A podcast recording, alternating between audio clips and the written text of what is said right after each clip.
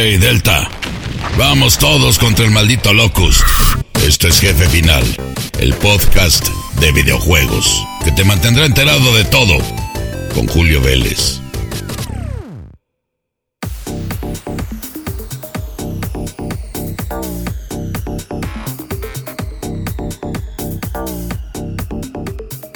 Y bueno, qué mejor manera de empezar con el podcast número 32 de Jefe Final, su podcast de videojuegos, eh, pues que con el grandísimo Gears of War. Porque, ¿saben qué? Tiene mucho que ver con la primera reseña de la cual les vamos a platicar. Pero bueno, ya se los diré más a fondo. Yo soy Julio Vélez. Pueden seguirme en Twitter en arroba Julio Vélez. Y bueno, cada 15 días tenemos un eh, episodio nuevo de este podcast relacionado con el pasado, presente y futuro del mundo de los videojuegos. Ustedes saben que pueden escucharnos en un montón de lados, prácticamente son, si mal no recuerdo hasta el momento, 17 plataformas diferentes en donde constantemente les estamos hablando de todo lo relacionado con este fabuloso mundo interactivo. Así es que si estás escuchándonos desde Podcast Addict o desde Podcasher o desde Castbox, Sábete que también estamos en Amazon Music, Spotify, iBooks, TuneIn, iHeart, Google, Apple, Castro, Deezer, Player FM. Bueno, más fácil, métanse a bosssprout.com y ahí aparecen todas las plataformas donde se distribuye automáticamente. Así es que si tienes un amigo que tenga un lugar favorito de podcast que no sea el tuyo, diles, ah, ahí está Jefe Final, búscalo, entérate de videojuegos en español, todo, y cada 15 días también. Okina Kokorotaku, que es mi otro podcast de Spoiler Time, relacionado con la cultura japonesa, que por cierto en el siguiente eh, eh, episodio les vamos a hablar de Demon Slayer, de Movie, así es que muy, muy, muy atentos, por favor. Síganme en Twitter en arroba Julio Vélez y bueno, ya basta de presentaciones, porque vamos a hablarles de un juegazo que a mí me tuvo muy emocionado y que si ustedes son fans de los shooters o juegos de disparos en tercera persona, se van a sentir muy cómodos con Outriders, del estudio polaco People Can Fly, y distribuido y producido por supuesto por Square Enix. Cuando escuchen Square Enix no es como antaño, no piensen que solamente son JRPGs, Final Fantasy, este, Dragon Quest, no, no, no. También hay cosas occidentales como lo ha sido Tomb Raider eh, recientemente tras la adquisición de la, de la franquicia, eh, Marvel's Avengers y por supuesto en esta ocasión un shooter RPG. Qué combinación tan rara, pero así es. Outriders ya está disponible para computadoras PC, también consolas Xbox One, PlayStation 4, Xbox Series X o S y por supuesto el grandioso PlayStation 5. Estos estudios polacos de People Can Fly nos han estado trayendo desde hace unos 8 o 9 años títulos muy interesantes y muy que tienen que ver mucho con los disparos, desde Painkiller hasta Bullet Storm, su secuela, eh, y por supuesto, por eso la referencia inicial con mi amigo Carlos II, Gears of War Judgment. Ahí se metieron en el asunto, estuvieron haciéndolo de una manera muy interesante porque Epic Games les dio la oportunidad hicieron una maravilla, un shooter muy interesante que no fue tan aceptado como el resto de la franquicia, pero que a fin de cuentas tuvo su aprendizaje y que lo ven reflejado actualmente en Outriders. Así es que tienen unas gotitas de Gears of War Judgment, eh, unas cucharadas de Painkiller y un chorrito de Bullet Storm y sale Outriders. ¿Saben qué es lo más padre? Que el juego tiene varios elementos que aunque propiamente no es un shooter en toda su extensión de la palabra, como un FPS como Doom Eternal, por ejemplo, sí tiene de repente ese feeling. También tiene un feeling de Destiny y eso es algo muy padre, pero con los elementos RPG que tiene, no tanto de personalización, ¿eh? es, es más bien simple, pero sólida, está bien hecha. Más bien me refiero a las habilidades, cómo las vas desarrollando, las armas, que aunque no son tan espectaculares ni grandiosas como las de Halo, las de Destiny, las de Gears of War, sí tienen su toque muy interesante. Eh, tienen de repente sus toques de exterminio de, de, jefes, pero como la trama es diferente y está más encaminada a las mutaciones y a los superpoderes, muchos colegas están diciendo, no, pues las magias, es que no son magias, son superpoderes. Porque esto ocurre en el planeta Enoch, a donde ya este, se escapó la humanidad, que la Tierra se estaba yendo al cuerno, y entonces llegan a un planeta maravilloso y paradisíaco que se llama Enoch, y resulta que tiene una cosa bien rara en el clima que se llama, le llaman la anomalía, y que cuando estas tormentas se presentan, echan a perder todo, es total caos, matan gente, destruyen todo lo que han construido y algunos les dan poderes especiales. Entonces ahí viene la cosa, algunos alcanzan casi casi el aspecto de deidad y son unos desgraciados, hay monstruos mutantes que matan a la gente y los pocos humanos que no se han transformado se la pasan peleando entre sí. Nada diferente a la realidad, ¿verdad? Lamentablemente así somos los humanos. Pero el juego, lo interesante es que después de este lapso de 30 años en donde nuestro protagonista que manejamos despierta de una crioestasis, tiene la posibilidad de elegir entre diferentes virtudes. Entonces puede ser un piromante que se encargue de todo lo que son los disparos, eh, un experto en tecnología, o también puede ser, y esa es la que más me gustó, un ilusionista. Es el que usa, entre comillas, magia, repito, no es magia, sino que son habilidades que adquiere debido a esta situación de la anomalía. Pero resulta que también tus enemigos tienen diferentes facultades, ¿no? Entonces se la pasan disparándote, es por coberturas, muy parecido a Gears of War, pero con elementos que te permiten, aunque es vertiginosa la acción, estar pensando cómo hacerle para estarte salvando de las constantes muertes y situaciones. Entonces es un juego muy interesante, muy divertido, te va a llevar unas 17, 19 horas terminarlo en campaña solitario que te recomiendo prioritariamente que lo hagas porque aunque hay juego cooperativo y hay funciones en línea, lamentablemente por lo menos en lo que yo estuve jugando hay muchas broncas con los servidores. No sé por qué debieron haberlo pulido más, no sé qué sea, pero lamentablemente sigue esta, este fenómeno, ¿no? De que a lo mejor no está bien pulido algo y ya la tradición es, pues échate el parche del día 1. Bueno, a lo mejor sería bueno tardarse un poquito más. Digo, no es, no es Cyberpunk para nada. Outriders es un juego sólido, es un juego completo.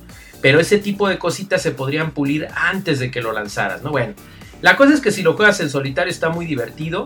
Eh, son 20 niveles más o menos están muy entretenidos, incluso las misiones secundarias son muy llamativas porque te permite hacer un montón de cosas, incrementar tus armas, tus habilidades, ir creciendo. O sea, no están de relleno, pues. Sientes que el juego está redondo, sientes que no hay cosas de más, que no hay cosas de menos. De repente sí hay algunas fallitas a nivel gráfico, es un poco inconsistente hay gráficos muy espectaculares, de repente unos que se descuidan demasiado. Las cinemáticas no me gusta la ausencia de lip sync, a pesar de que tiene un buen doblaje al español, buenas voces en, su idioma original, en inglés. Eh, ¿Qué otra cosa tiene? Está totalmente traducido al español. Y algo que a mí me encantó fue que, por lo menos en PlayStation 5, está la acción a constante 60 cuadros por segundo, lo cual es muy de agradecer y de veras que se ve fabuloso. Fuera de ello, no vi respuesta áptica, no vi mayores cosas aprovechando las virtudes de PlayStation 5, pero sí se juega muy bien y muy rápido en consolas de nueva generación. Outriders es un juego que les recomiendo mucho. Eh, inténtenlo. Si ya cuando están escuchando el podcast ya arreglaron el asunto de los servidores, ojalá lo puedan disfrutar con amigos en cooperativo. Nunca va a ser Gears of War, por supuesto, pero no vayan con esa idea. Es un estudio que en algún momento hizo un spin-off, tomó algunas cosas, pero Outriders tiene una identidad propia que igual y logra hacerse una franquicia una IP que, tenga secuelas y que continúe siempre y cuando le echen las suficientes ganas para que el fandom se haga fuerte y la gente lo quiera. Square Enix da muy buenas oportunidades, pero también es un estudio que cuida mucho su calidad. Así es que eh, vayan seguros con Outriders, les va a gustar. Está muy interesante el concepto. No es el hilo negro, se lo repito, pero si les gusta este tipo de acción, seguramente se sentirán fascinados. Outriders, ya disponible para PC, consolas PlayStation y consolas Xbox actuales. Así lo resumimos todo, ¿verdad? Cuídense mucho, queridos amigos. Bueno, como yo estoy despidiendo como si fuera el final, no. Vamos con otra cosa muy interesante para que sigan teniendo excelentes opciones de videojuego con una noticia que a mí me emocionó muchísimo y esta proviene de México.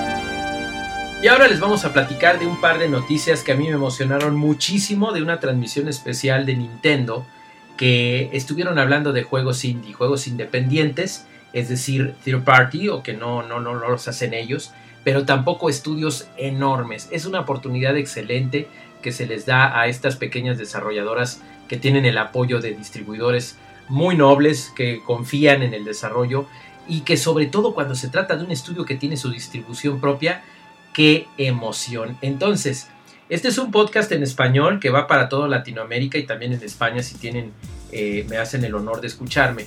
Pero yo soy de México, entonces me emociona mucho decirles que el lienzo anunció Aztec, Forgotten Worlds. Es un juego de combate contra colosos hechos de ciberroca y, y, que al presentarse repentinamente en el Nintendo Indie World, de veras que nos emocionó muchísimo porque nadie nos, lo esperábamos. Lienzo son los desarrolladores chihuahuenses de eh, Mulaka, ¿se acuerdan de Mulaka? Bueno, este juego conquistó a la gente eh, por este valor y este, esta enseñanza prehispánica tan increíble que tuvo hace algún tiempo.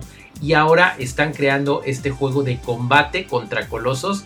Pero fíjense cómo lo, lo están describiendo. Latino futurista. Se va a lanzar no solamente para Nintendo Switch, esa presentación fue la plataforma de presentación, pero también va a estar disponible este mismo año en Xbox One, Xbox Series X y S, PlayStation 4 y 5 y PC. Todas estas consolas, incluyendo Nintendo Switch, van a recibir Aztec Forgotten Gods, que es un juego muy interesante. Fíjense, en esta historia alternativa, las fuerzas europeas nunca llegaron a las costas de la antigua Mesoamérica. La capital del imperio azteca Tenochtitlán ha vivido su apogeo por siglos como una metrópolis de piedra, avanzada tecnológicamente pero aún muy arraigada a las antiguas formas de aquellos nativos a esas tierras. No obstante, los dioses del pasado como la gran serpiente emplumada Quetzalcoatl o Michelcalcuitli, el señor del inframundo, han desaparecido de la memoria colectiva hasta ahora. Y entonces ya es las aventuras de esta heroína que es Ashley, la que se ve en las escenas. Les voy a poner el video de presentación ahí en Twitter, en arroba Julio Vélez. Échenle un ojito mientras están escuchando este podcast. Y bueno, está increíble este juego eh, porque es una... Es, lo, lo, que se alcanza a ver por lo menos es que trae un guante súper poderoso aquí esta chica y que vas a tener la oportunidad de explorar Tenochtitlán con agilidad y fuerza de esta heroína de Ashtili. Dejen, bien cómo dice, porque lo voy a decir mal y no odiaría eso. Ashtli, Ashley es el nombre de la protagonista. Entonces, Ashley está, eh, vas manejándola. Lo del brazo poderoso y tecnológico me recuerda un poco a Mega Man. Y espero que tenga más o menos una función similar por lo que se ve en el tráiler. Está impresionante y sus desarrolladores dicen que este viaje emocional de Aztec toma inspiración en el anime y en los cómics de superhéroes. El estilo visual lo dice del todo y de veras que es muy emocionante lo que vamos a tener próximamente. Los estudios Lienzo se localizan en Chihuahua, México y sus fundadores pues están demostrando que en sus videojuegos están plasmando lo que es eh, esta forma de presentar eh, la cultura mesoamericana. Está muy emocionante me emocionó mucho ver a Guillermo Vizcaíno presentando este juego a nivel internacional y definitivamente es algo que va a dar mucho de qué hablar. Mucha, no, no necesitan suerte, mucho éxito, queridos amigos del lienzo, con este gran juego que vamos a estar muy al pendiente y esperamos poder reseñarlo aquí en Spoiler Time y Jefe Final. Aztec Forgotten Gods próximamente para todas las consolas de videojuegos. Y antes de pasar al siguiente y final segmento, también hablarles que en el mismo evento indie de Nintendo se presentó un nuevo avance de Teenage Mutant Ninja Turtles Shredder's Revenge. Ya les habíamos hablado aquí en este espacio de este gran juego que lo están haciendo los señores de Dotemu, que bueno, ellos ya habían participado en Streets of Rage 4, ya habían demostrado que traer de vuelta grandiosas sagas de los 80s y 90s lo hacen excelente. De hecho, también lo hicieron con Wonder Boy. Pero ahora, en este nuevo tráiler que presentaron en esta eh, sección de Nintendo del Indie World, Está increíble porque se ve todavía más de las cosas que se pueden hacer. Y ojo, que también va a estar listo este juego para otras consolas. No crean que nada más para Nintendo Switch. También va a estar disponible para PC. Va a estar disponible para... Eh, no sé si para dispositivos móviles, pero lo que sí queda claro es que va a estar disponible para Xbox, consolas Xbox y consolas PlayStation. Algo que nos encantó y se los estoy mostrando también en mi cuenta de Twitter en arroba Julio Vélez es que en este nuevo tráiler se mostró gameplay del juego, por fin. Ya se vio de una manera muy detallada, aunque breve, este vistazo no dura más de un minuto, pero sí alcanzamos a notar cosas importantes. Hay muchas más combos, no solamente de los ataques de los juegos eh, que tuvimos eh, eh, disponibles en los 80s y 90s de las Tortugas Ninja en arcade, sino que hay combos nuevos. La animación de pixel art está mucho mejor lograda, hay efectos de iluminación y a ojo porque sus desarrolladores esta vez confirmaron que está basado en el juego Teenage Mutant Ninja Turtles Turtles in Time, que fue el segundo videojuego, ¿se acuerdan? Fue el segundo videojuego que se lanzó originalmente en los arcades. Y eso nos da pistas muy interesantes sobre posibles viajes en el tiempo, obviamente. Yo jugué y acabé los dos con mis amigos en aquel entonces, con unas cuantas monedas y muchos corajes, pero va a estar muy divertido. Algo que les va a encantar también, pues es que el juego está hecho con permiso y con la supervisión de Nickelodeon, así es que pues se mantiene con el canon de la serie original de los 80 de 1987.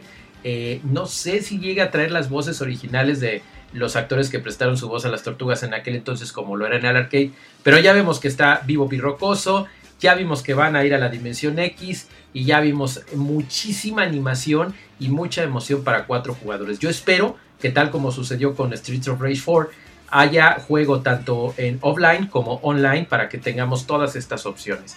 No se lo pierdan, este mismo año Teenage Mutant Ninja Turtles Shredder's Revenge. Disponible, sí, como se mostró para Nintendo Switch, pero también para consolas Xbox y también para consolas PlayStation. No le pierdan la vista y ahora sí, vámonos con el último segmento.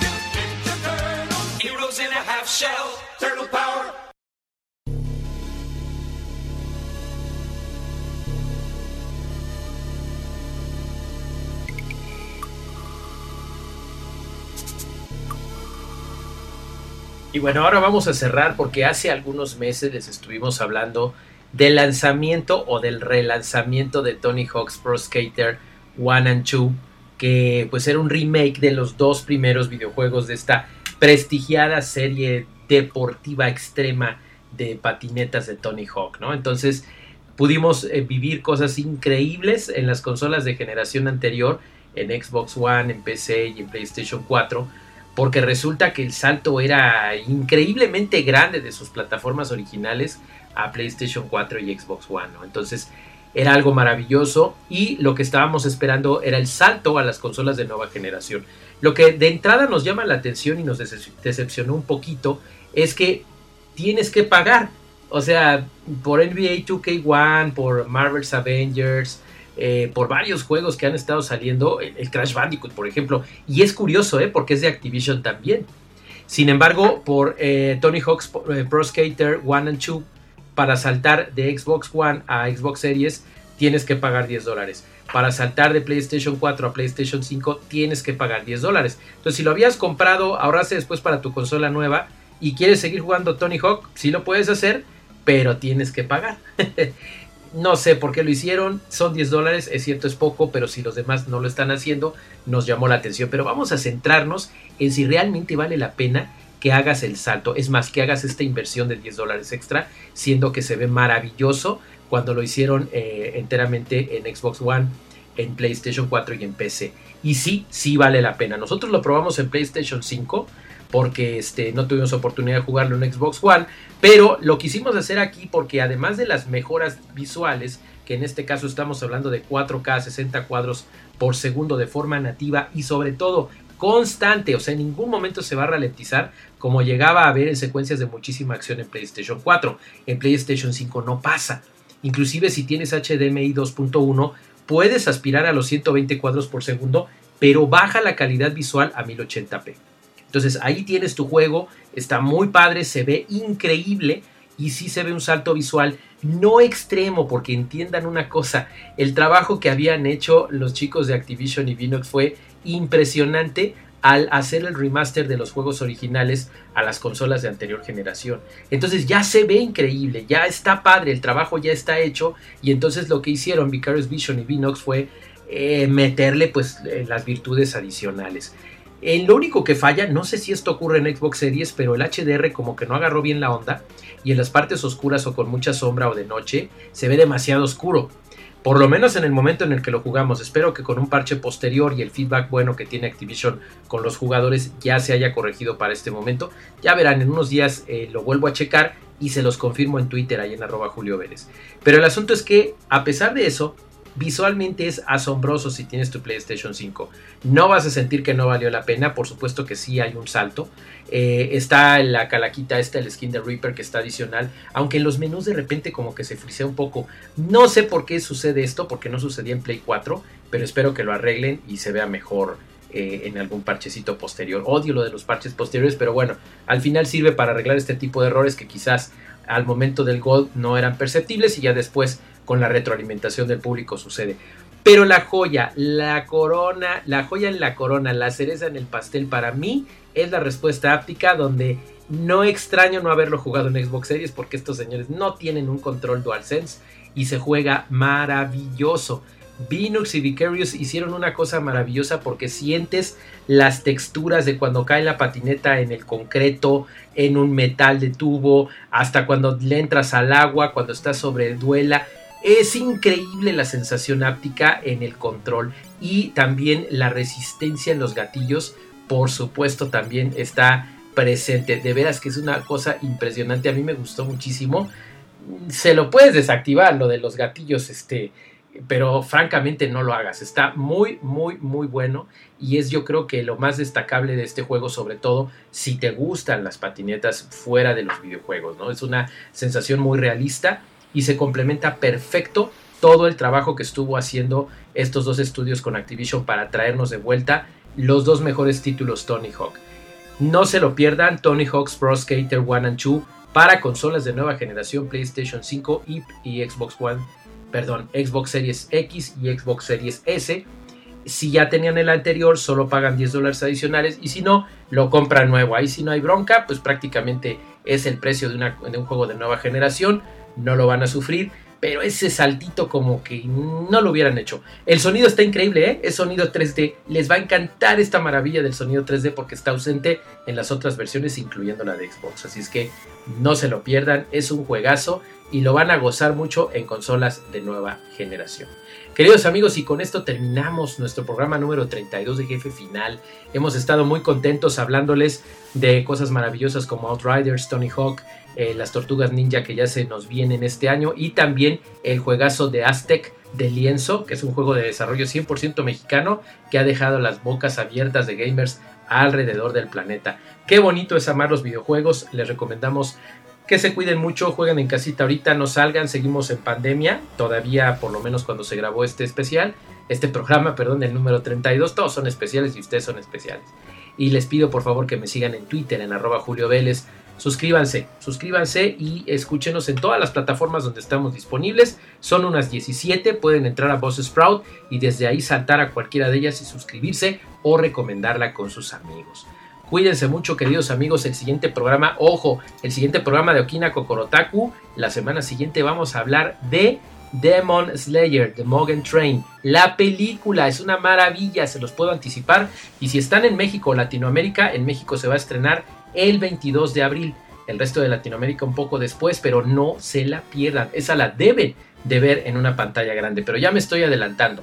La reseña sin spoilers la semana que entra en Okina Kokorotaku. Yo soy Julio Vélez, síganme, arroba Julio Vélez en Twitter y hasta la próxima.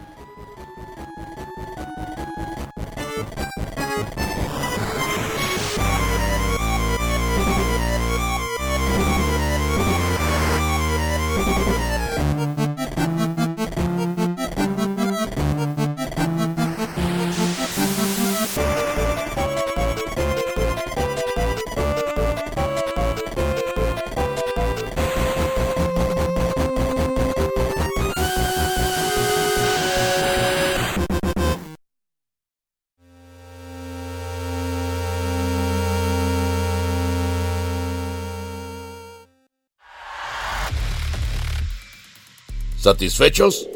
Esto fue Jefe Final, el podcast sobre videojuegos definitivo. No se pierdan el siguiente episodio, ¿eh? si no, Tendré que abrirles la tapa de los sesos. eh, cuidado, Locust a la derecha.